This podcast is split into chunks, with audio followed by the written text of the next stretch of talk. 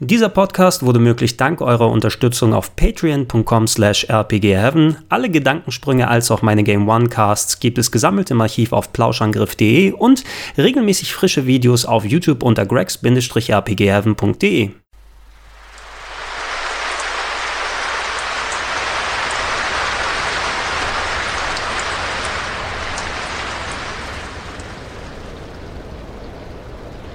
Schönen guten Tag und herzlich willkommen zu einer weiteren Ausgabe des Gedankensprung Podcast. Für alle Nachzügler, die es jetzt nicht gerade live auf twitch.tv slash emp-de sich anschauen, auch hier nochmal das Hallo und Willkommen, wie ich schon am Anfang gesagt habe. Und ja, es ist wieder da. Oder besser gesagt, nicht ganz exakt, wie es vorher war, sondern ich bin umgezogen. Ich bin nicht mehr in Liberty City, aus GTA 4, wo ich vorher im Gedankensprung gewohnt habe, sondern ich bin mittlerweile, guck mal kurz aus dem Fenster, da die Autos fahren und die Schilder, die Neonschilder, sie drehen sich. Wie, wie lange ich gesucht habe, dass ich eine vernünftige ähm, Location finde, wo ich diesen Hintergrund aufnehmen kann. Ich wohne in Seattle aus Infamous First Light da bin ich rumgelaufen, fast eine Dreiviertelstunde durch die ganze Stadt, um da eine vernünftige Location zu finden. Ja, der Gedankensprung ist mal wieder zurück mit der klassischen Ausrichtung, so wie es früher gewesen ist. Ähm, Gregor erzählt ein bisschen was und wir haben eine schöne digitale Butze. Wir haben ein leichtes Straßen- und Regengeräusch im Hintergrund, damit es auch noch die Worte umschmeichelt die ich versuche euch dann nahe zu bringen und auszusprechen. Und ich hoffe mal, dass jetzt, wo ich das schön auch direkt streamen und äh, vor allem live abmischen kann, vorher so ein Schnitt von so einer Gedankensprungfolge mindestens äh, drei, vier Stunden gedauert mit dem Rausrechnen und dem Hintergrund anpassen und die Drehung und den Schatten nochmal reinmachen. Also hoffe ich mal, dass wir das erfolgreich in Zukunft wieder in dieser Location machen können. Und ich habe sogar auch andere Tages- und Nachtstimmungen. Also ab und zu wird der Hintergrund sich auch mal verändern wie es was. Und nein, ich habe ein Dach, es ist die Perspektive, werter Chat. Deshalb kann man das Dach nicht sehen. So, so ist es. Ähm, gehen wir zum eigentlichen Thema zurück und ähm, ich möchte heute über etwas sprechen. Der Vorschlag, der kam über Twitter herein, da hieß es Gregor, mach doch mal einen Podcast, einen Gedankensprung zum Thema Emulation und ROMs. Und ich habe zuerst nachgedacht, habe ich das nicht schon gemacht? Ähm, und dann ist mir eingefallen, nein, nicht richtig, denn ich hatte vor langer Zeit mal einen Podcast gemacht zum Thema äh, Raubkopien, wo ich mich über das Thema relativ ausführlich ausgelassen habe und ein paar Erfahrungswerte mitgegeben ähm, habe. Da waren, ich kann mich jetzt nicht genau dran erinnern, weil es schon schon zwei plus Jahre her ist, dass ich den Podcast gemacht habe, wie lange ich da über Emulationen und ROMs gesprochen habe. Es kann gut sein, dass es durchaus ein Teil gewesen ist. Könnt ihr auch gerne euch nochmal angucken und anhören. Aber das Thema an sich, das äh, birgt ja noch genug Gesprächsstoff und äh, Diskussionsgrundlage, dass man dem durchaus auch nochmal einen eigenen Podcast widmen kann. Emulation und ROMs. Äh, lass uns erstmal die Grundbegriffe mal ein bisschen aufschlüsseln. Was bedeutet das? Simulation, wie wir es im Computer- und Videospielbereich kennen, bedeutet, dass man auf einer neueren Hardware, auf einem neueren Computer, auf einer neuen Konsole und so weiter ein Programm drauf hat, eine Programmumgebung, die sozusagen simuliert. Ja, was auch das, ja, das, man sagt ja nicht Simulation, weil Simulation meint man ein bisschen was anderes, aber eigentlich wird äh, die komplette Hardware, die früher ein Gerät gehabt hat, durch Programmcode versucht ähm, nachgebildet zu werden, sodass die Spiele dann denken, ha, da bin ich ja, da ist mein C64, ich äh, werde mal jetzt geladen, ich werde mal jetzt gespielt, aber das Programm merkt nicht, das war gar kein C64, wovon du geladen wurdest, sondern es waren ein paar Programmzeilen Code, die sehr äh, findige und sehr clevere Leute zusammengeschrieben haben, sozusagen, damit man ähm, diese älteren Hardwares äh, wieder verfügbar macht, ohne dass man die eigentliche Hardware braucht. Mein, mein, mein allererster Kontakt mit diesem ganzen Zeug ist gewesen, ich glaube 1997 müsste es damals gewesen sein, ähm, als ich äh, an die Uni gekommen bin und das erste Mal wirklich Kontakt zu Internet auch hatte. Vorher, ja, Internet habe ich schon mal gehört, äh, aber oh, tatsächlich, Moment, es gibt so Webseiten und das und das und das. Und dann schaut man sich doch natürlich auch um äh, zu seinen Interessengebieten und ah, über Videospiele im Internet, interessant, sowas kann man machen, okay, dann schaue ich mich mal da ein bisschen um.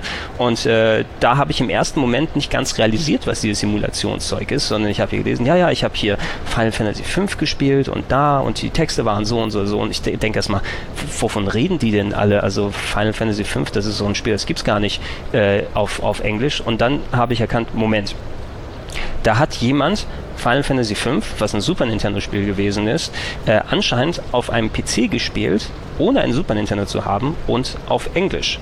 Was da passiert war, ist, dass ich dann nicht nur in Kontakt mit Emulationen und ROMs gekommen bin, sondern auch in Kontakt mit ähm, Privatübersetzungen, Fernübersetzungen, was für mich erstmal so pff, mindblowing damals gewesen ist. Denn ähm, was die Leute damals gemacht haben, war, die Module haben sie ausgelesen. Da gab es ja diese Copy Stations, äh, sozusagen, wo man äh, alte Super Nintendo und Mega Drive Module kopieren kann, auslesen kann auf Disketten für die Leute, die dann eben sich ihre Raubkopiesammlung dann, dann äh, zurechtlegen wollten. Aber der positive Nebeneffekt war, dass man das äh, Spielmodul sozusagen als Datei auf einer Diskette, auf einer Festplatte haben kann. Und da haben sich clevere, findige Leute dran gesetzt und gesagt, hey, wenn wir das Programm schon mal da haben, lass doch mal gucken im Programm, im, im Spiel, äh, wo sind denn die ganzen Texte? Guck mal, die sind da alle auf Japanisch. Ich habe da so eine Idee, ja, da, ich weiß nicht mehr genau, welche Gruppe damals übersetzt hat Final Fantasy V, aber das war quasi der Startschuss damals, dass man gesagt hat, hey, jetzt werden auch ähm, Fanübersetzungen gemacht. Die haben aus den japanischen Texten, die haben englische Texte drauf gemacht und damit Final Fantasy V spielbar gemacht. Und darüber hinaus eben nicht, äh, wenn man die entsprechenden Mittel nicht hatte, also dass man nochmal das übersetzte Programm wieder zurück auf ein Modul zurückschreiben kann. Da gab es ja ganz, ganz schwierige Möglichkeiten, das umzusetzen im so EEPROM-Brenner oder wie das alles heißt, dass man wieder auf ein Modul packen kann. Aber anstatt dieses übersetzte Ding wieder auf dem richtigen Super Nintendo zu spielen, gab es eben die sogenannten Emulatoren, wo es einfach Programme waren, die simuliert haben. Ein, ein Super Nintendo, ein NES. Äh, zur damaligen Zeit hat mich auch äh, sehr darüber gewundert, der C64. Das war eben das Ding gewesen, wo, was, was mir richtig so die Birne hat explodieren lassen, weil ich hatte lange Jahre meinen C64, sehr, sehr viele Diskettenboxen, viel Zeug da drauf. Und ähm, dann hieß es, hey, alle Spiele, die es für den C64 gibt, die passen ungefähr auf eine CD-ROM drauf, weil viel mehr als 600, 700 Megabyte mit den offiziellen Sachen, die rausgekommen sind, ohne die ganzen Fan-Demos und sowas so zusammenzuzählen. Ja, die ganzen Programme, die es dafür gegeben hat, da braucht ihr nicht die 8 Millionen Diskettenboxen, die sind da drauf. Und ihr braucht nicht mal ein C64, denn es gibt ein simples Programm für den PC, äh, wo ihr sie drauf laufen lassen könnt. Und das fand ich eben sehr faszinierend. Mir wollte nicht in den Kopf äh, hineingehen, Spiele, die nicht für diese Plattform gedacht werden. Wie kann es denn sein, dass eine Maschine, wo einfach nur ein paar Leute ein bisschen Code geschrieben haben, also so denkt man zumindest zuerst, ja, ja, haben ein paar Leute ein bisschen was zusammengetippt und auf einmal läuft das und funktioniert es und funktioniert teilweise sogar sehr, sehr gut und besser, ne, besser in der Richtung, dass man zum Beispiel ähm, die Megahertzzahl hochstellen kann, wenn gewisse Konsolen dann Probleme hatten und Slowdown bei gewissen Spielen und Stellen. Ja, ja, kein Problem. Das können wir im Emulator hochdrehen und auf einmal ist das Spiel ruckelfrei vorhanden. Äh, dazu hat man direkt auf dem Monitor, wenn man sich das angucken kann. Das heißt also nicht irgendwelche unscharfen Composite-Kabel oder Antennenkabel. Ähm, wo man von der Konsole aus nun ganz schlechtes Bild an dem Fernseher bekommt, kann man direkt am Monitor gucken, ohne irgendwelche Verzerrungen an der Seite. Und an sich sind das dann so ganz, ganz beeindruckende Dinge gewesen. Und das sind auch die, die Vorteile, die man damals eben über die, die Emulatoren hatte, dass man die technischen Schwächen, die eine Konsole mit sich bringt, ja, dass du nicht vernünftig das Zeug anschließen kannst, dass du vielleicht Probleme mit dem Controller hast, weil du kannst ja alle möglichen USB oder sonst was Controller anschließen, wie beispielsweise den äh, Xbox Controller, womit man dann auch Super Nintendo Spiele spielen könnte.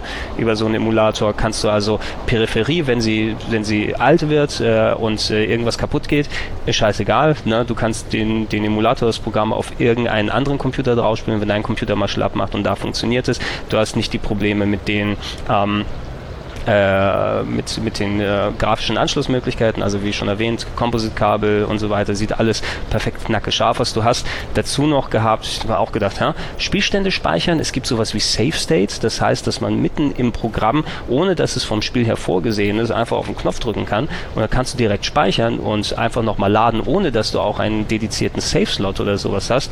Also auch um da zum Beispiel, ich kann mich erinnern, dass, dass ein äh, Kumpel von mir ähm, Street Fighter 2 perfekt auf dem Super Nintendo durchspielen wollte, aber ähm, er wollte es so machen, dass er kein einziges Mal getroffen wird, also nicht mal ein bisschen was an Energie verliert und er hat das auch alles auf super hart gestellt und hat dann äh, gehauen, wenn er den Gegner gehauen hat, alles gut, wenn er vom Gegner gehauen wurde, aber hat er neu geladen. Das heißt, er hat also einmal gehauen, gesaved, okay, einmal gehauen, gesaved, wurde einmal gehauen, wieder Spielstand geladen. Und ich weiß nicht, wie man auf sowas kommt. Ich habe ihn auch da ein bisschen komisch und schief angeguckt, aber die Möglichkeit war da. Ohne dieses Simulationszeug wäre es dann ähm, nicht, nicht möglich gewesen. Und ähm, es hat mir zumindest eine große Welt eröffnet, dass es überhaupt diese Möglichkeiten gibt, weil ich bin eh ja seit jeher Sammler gewesen. Man sieht es vielleicht ja im Moment nicht gerade das Regal, was sich da hinten in der Wohnung befindet, in der virtuellen, weil hier schließt ja die Wand ab. Na, so ist es hier. Ähm, ist ja eh rappevoll gefüllt mit, mit Super Nintendo, mit Mega Drive, mit äh, vielen alten Spielen, dass man theoretisch eben nicht diese Masse an Schränken braucht, sondern alles auf einen Computer draufpacken kann und ähm, effektiv sich alles aus dem Menü aussuchen. Das war so ein bisschen so, so meine Traumvorstellung für lange Zeit, wo ich mir dachte, hey, das wäre ja eigentlich ganz geil, ohne dass du die Konsole rauskramen musst, ohne dass du alles angeschlossen haben musst äh, auf einem Fernseher, ohne dass du diverse, ich hatte so viele Kabelboxen zum Beispiel, ne, also wo verschiedene SCART-Stecker dann reingehen, die nochmal in einen Verteiler mit noch mehr SCART-Steckern reingehen, damit ich parallel Mega Drive, Super Nintendo und Master System, äh, dann äh, NES hatte ich nicht, aber was hatte ich denn sonst herumstehen? Auf jeden Fall waren da auch den C64 zum Beispiel, den Amiga, ganz viele Sachen parallel da angeschlossen haben kann und dann muss ich immer noch aus den Diskettenboxen, aus dem Regal irgendwie sonst was die Sachen raustun, laden und so weiter. Ein großer Aufwand, den man dann stehen haben soll und da sollen die Emulatoren quasi das alles wegmachen können, dass du einfach nur noch Icons auf deinem Desktop hast oder entsprechend verlinkt, dass du auf deiner Festplatte die Spiele drauf hast und einfach draufklicken dass es angefangen werden kann. Dazu kann man noch etwas, das habe ich viel in meinem Umfeld dann auch gesehen, wo dann eben Emulation, das ist auch so ein, so ein, so ein sketchy Subject gewesen. Also diese ganze Legalität ist natürlich etwas, was lange Zeit äh, diskutiert wurde und immer noch diskutiert wird und so ganz im Klaren ist man sich gerade gegenüber der deutschen Gesetzeslage da nicht wirklich, weil ähm, früher hieß es, äh, wenn du auf eine Webseite draufgegangen ist, ähm, ja, ja, du kannst dir dieses ROM runterladen, es ist eh auf einer Konsole, wo die, die nicht mehr verkauft wird, aber du darfst es nur 24 Stunden spielen und müsstest dann löschen. Äh, und weil das so im Gesetzbuch drin steht und dann bist du irgendwie gesetzlich von raus, war alles natürlich Schmu und Makulatur, was einfach die ganzen äh, Kopierer sich dann auf die Webseiten geschrieben haben, damit die schön ihre Werbefenster auch einblenden können, damit die Leute, die die ROMs runterladen, das äh, sichere Gefühl bekommen, ja, ja, wenn ich die nur 24 Stunden spiele, dann ist ja alles gut, dann ist ja alles fein und so weiter. Aber letzten Endes, wozu es geführt hat, dass, dass sehr viele Leute angefangen haben, wegen dieser ganzen Vorteile, vor allem auch ähm, nicht nur was die technischen Sachen angeht, sondern auch braucht die Spiele nicht mehr kaufen. Ja, das war auch eines der großen Argumente, die speziell dann, dann, dann auch angeführt wurden. Hey, wozu die ganzen alten Super Nintendo Sachen und Mega Drive Sachen sich nochmal holen, wenn ich einfach irgend so ein komplettes ROM-Set mir runterladen kann, den Emulator installieren kann und dann habe ich alles verfügbar und kann einfach draufklicken und kann das da machen.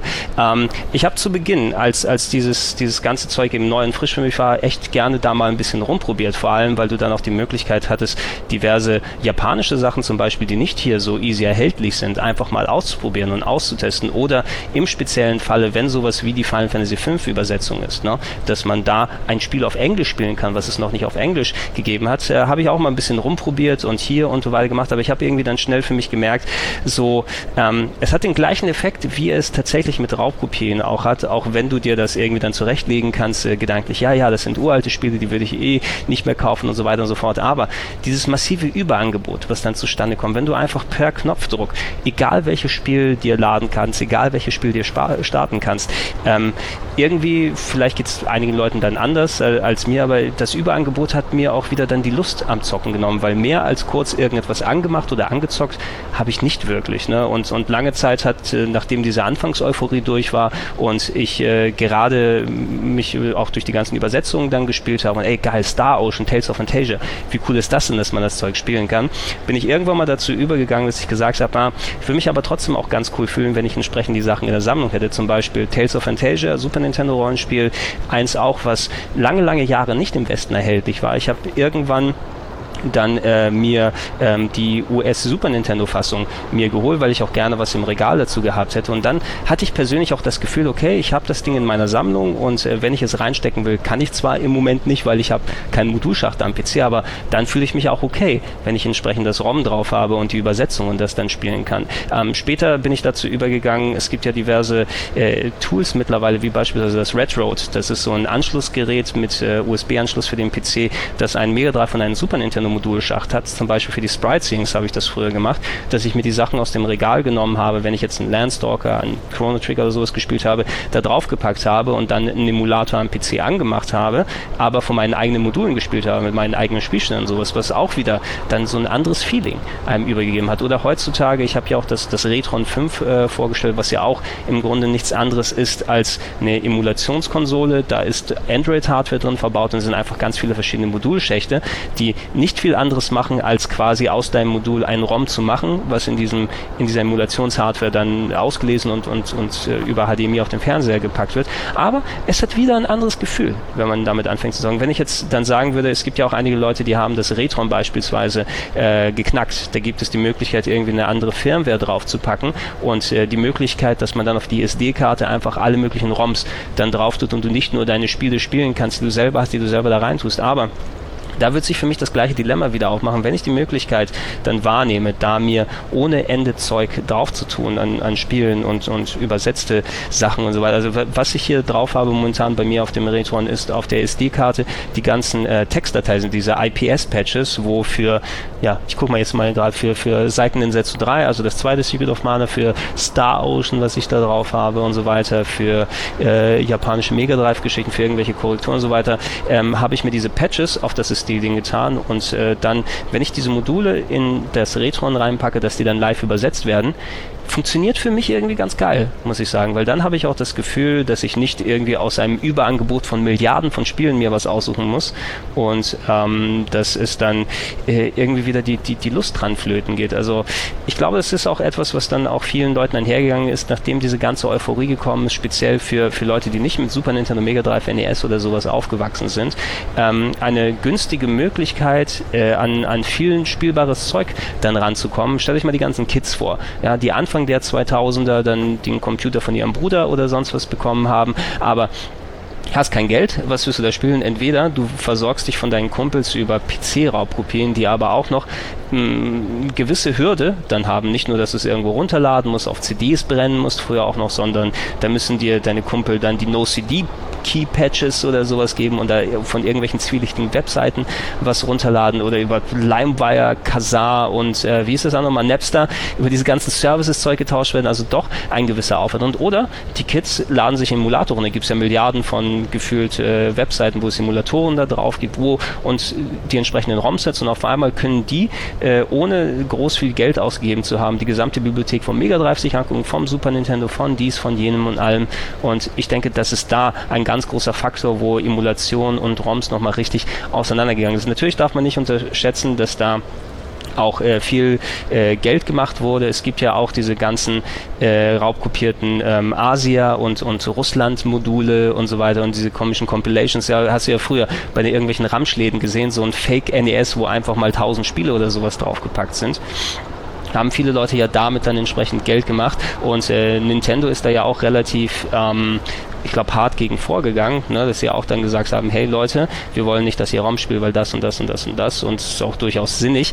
Ähm, was letzten Endes sich aber ein bisschen gewandelt hat mit der Sache. Ich denke mal, für die Leute, die angefangen haben, auf ROMs zu spielen und sich daran gewöhnt haben, den, die wirst du das, das wirst du aus denen nicht mehr rausbekommen. Ja, die haben sich mit dieser Art von Umgebung ähm, auseinandergesetzt, die haben sich wirklich daran gewöhnt. Die, das ist für die ganz normal, ganz, ganz, äh, dass, dass die Spiele alle vorhanden sind, dass man sie direkt laden kann, wenn mal irgendein irgendein Spiel man gesehen hat äh, auf irgendeinem YouTube-Kanal, ja klar, ich gehe kurz auf die Webseite und lade es mir runter und werde es dann ausprobieren. Das ist ganz, ganz easy. Ich für mich zu meinem Teil fühle mich eigentlich wohler, also nicht nur was, was die rechtliche Lage angeht, sondern einfach persönlich. Ne? Wenn ich dann ähm, tatsächlich ein Modul in der Hand habe und auch dieses kleine gewisse Extra mehr nochmal Motivation und Spaß darin gibt, das Modul reinzutun, Play zu drücken, äh, auf, mit dem richtigen Controller zu spielen und ähm, vielleicht bin ich da altmodisch, kann man das sagen. Also nicht jeder muss natürlich so haben. Nicht jeder muss es natürlich so machen. Ich sehe ja auch im Chat gibt es auch relativ äh, viele so Erfahrungswerte, die jeder mitgesammelt hat. Ähm,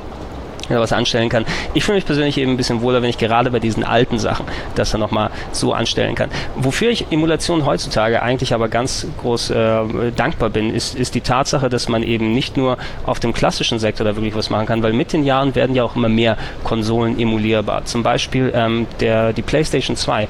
Das war lange Jahre ein Gerät gewesen, wo du einen sehr, sehr starken Rechner brauchtest, um die PS2 zu emulieren. Und meine PlayStation 2, die pfeift so ein bisschen auf dem letzten Loch dazu.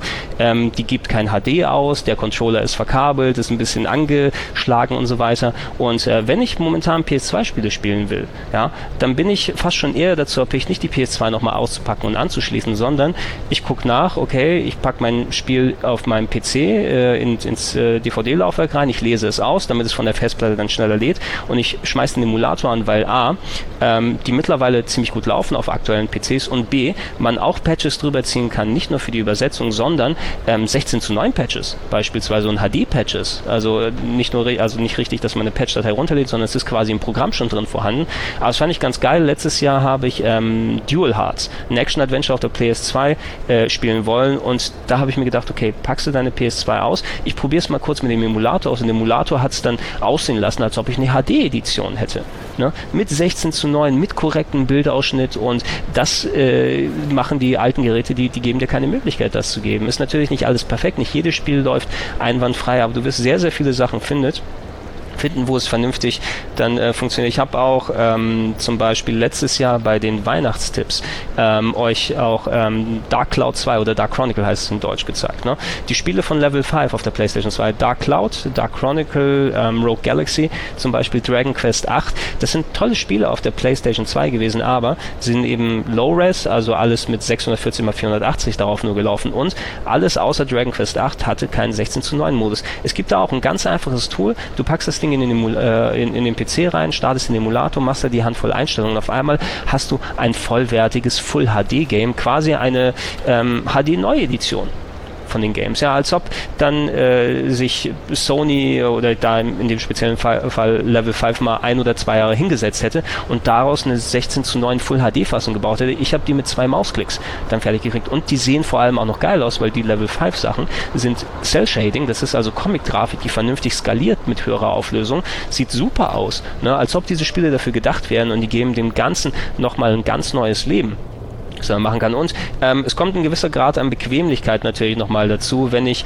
äh, beispielsweise irgendetwas schnell aufnehmen möchte, ja, äh, und, und ein bisschen Footage brauche von, von Chrono Trigger zum Beispiel hier, ne, dann bin ich momentan auch eher picht darauf, dann nehme ich mein Modul oder entweder das Retron, ausgelesen oder irgendwie sowas und schmeiß kurz einen Emulator an, damit es dann, dann, dann äh, kurz aufgenommen wird, anstatt dass ich mein Super Nintendo hole und dann anschließe und dann gucke, ob es dann mit reingeht und so weiter. Also es ist ein gewisser Bequemlichkeit Sicherheitsfaktor auch mit dabei, der äh, nicht zu unterschätzen ist äh, und äh, von legaler Emulation, da haben wir ja auch noch gar nicht darüber richtig gesprochen, denn das, was wir machen, ist natürlich, oder worüber ich bisher gesprochen habe, ist alles aus dem Enthusiasmus, aus dem Fernbereich entstanden, die ganzen Emulatoren, die die Leute geschrieben haben. Es gibt ja für so viele Systeme, so viele Emulatoren, die auf so vielen Systemen auch emuliert werden. Du kannst Super Nintendo auf der PS2 spielen, du kannst PS2 auf dem PC spielen. Wahrscheinlich kannst du sogar eine PS2 auf dem PC spielen, ähm, auf der Super Nintendo gespielt wird auf der PS2. Es sind so viele Sachen möglich, ähm, die man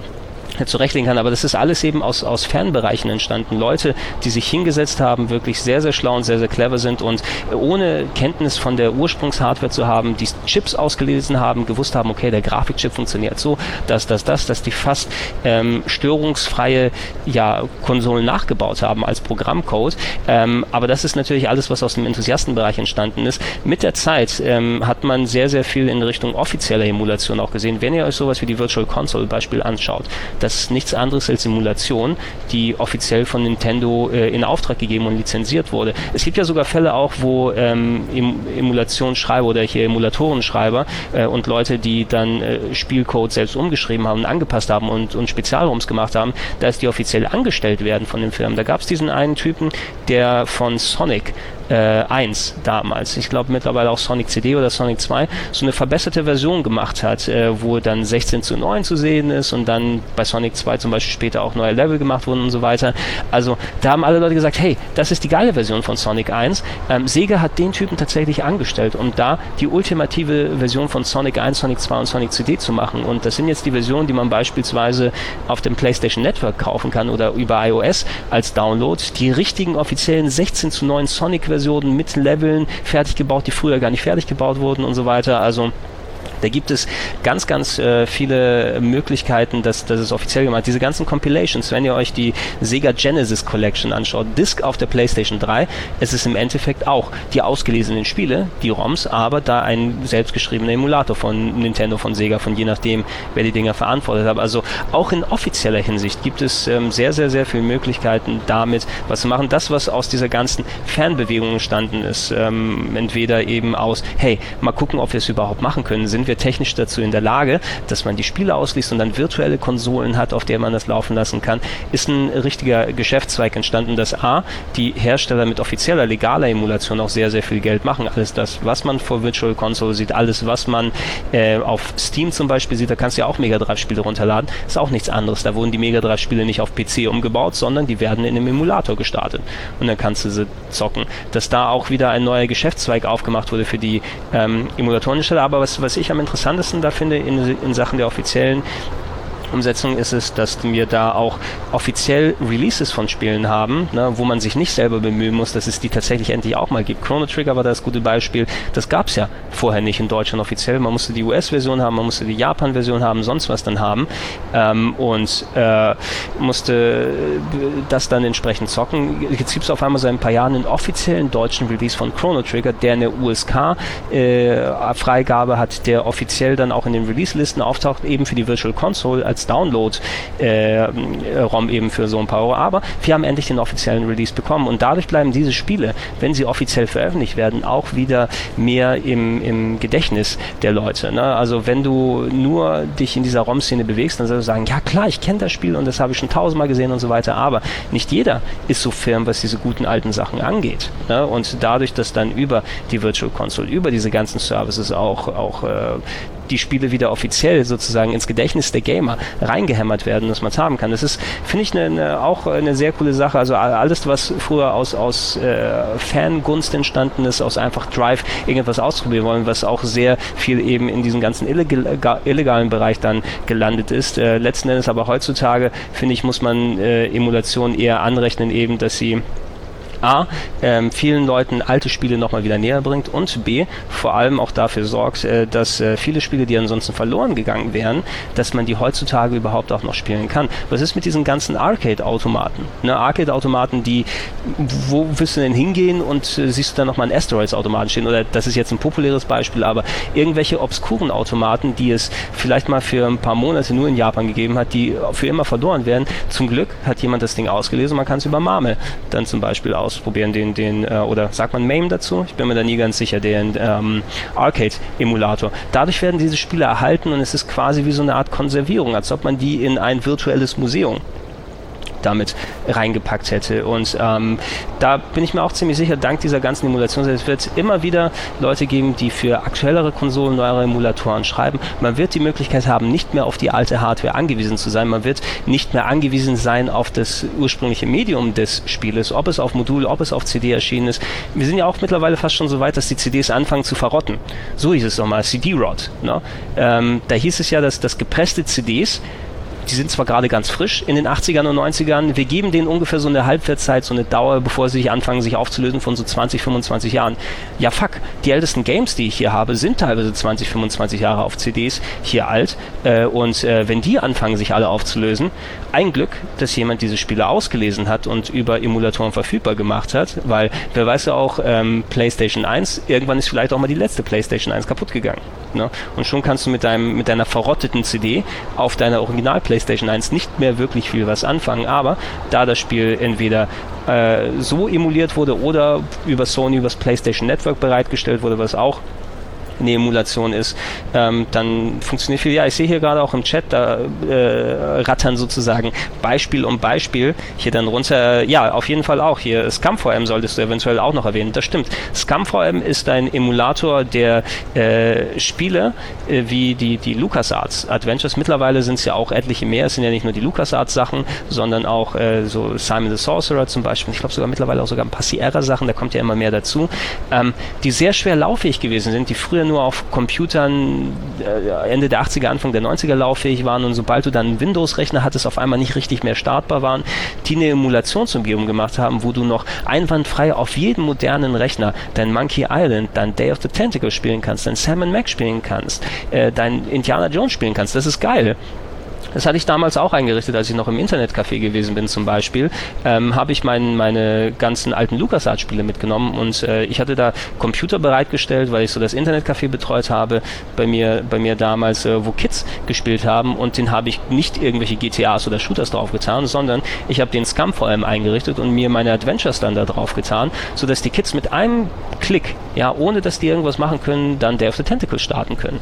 Na, und äh, das ist eine geile Sache dass sowas möglich ist. Also da muss man bei all der Diskussion um Legalität und Illegalität äh, die Erhaltung sehr, sehr vieler Spiele wäre nicht möglich, wenn es eben diesen ganzen Emulationszirkus nicht gäbe, wenn sich niemand die Mühe machen würde. Und äh, letzten Endes ist es ein bisschen schade eben, dass man das tatsächlich in die Hände legen kann von oder in die Hände legen muss, fast die Erhaltung der Videospiele, wenn du sagst von Raubkopierern, weil ich will das wirklich nicht dann gleichsetzen auf die anderen. Es gibt sicher dann Leute, die einfach Hardcore Raubkopieren und nur noch ROM spielen und seitdem gar kein einziges Spiel mehr gekauft haben, weil sie alles simulieren und so weiter. Aber damit schüttet man das Kind auch mit dem Badewasser aus. Dann hast du auch eben nicht mehr die ganze Erhaltung der Spiele. Nicht die Leute, die sich eben auf Fanübersetzungen dann äh, konzentrieren und stützen wollen, dass dann so viel von der Videospielkultur dann damit auch flöten gehen wurde. Und ähm, ja, äh, im Chat steht auch, Day of the Tentacle wird hier gerade eh neu aufgelegt.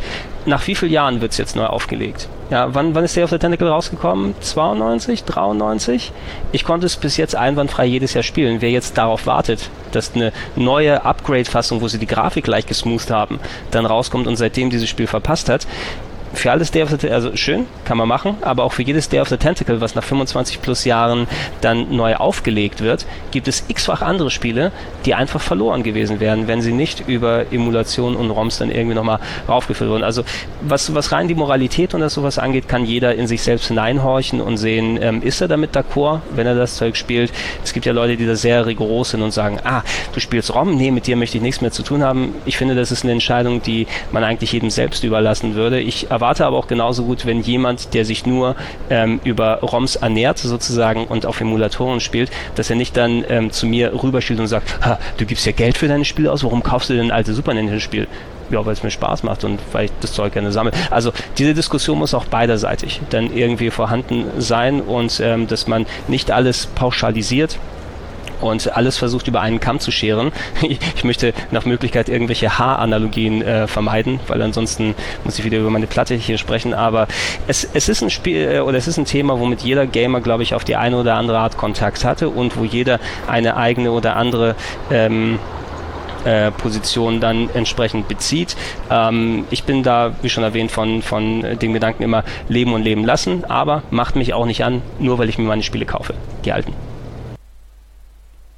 Jo, das war dann ja ein, ein sehr umfangreiches Thema, über das man wirklich sau viel erzählen und ähm, machen kann. Also danke nochmal, werte äh, Twitter-Follower, für den Vorschlag für dieses Thema. Ihr könnt gerne auch, falls ihr jetzt hier diese ähm, diesen Gedankensprung in der Videofassung guckt bei YouTube, äh, schreibt gerne in die Comments rein, nicht nur wie eure, äh, wie euer Kontakt zu Emulatoren und ROMs entstanden ist, wie eure äh, Gedanken dazu sind, ne, wie euer Gedankensprung dazu ausschaut und ähm, wie ihr dazu steht, sondern äh, ich würde gern auch äh, noch ein paar mehr Vorschläge haben, wenn wir eh schon dieses schöne neue Haus hier gebaut haben, dass wir dementsprechend auch mal ein paar neue Themen dann ähm, in Angriff nehmen. Ich habe eine kleine Liste an Sachen, die ich noch gerne abarbeiten möchte, aber ihr habt bestimmt noch viel mehr Vorschläge, die wir angehen können.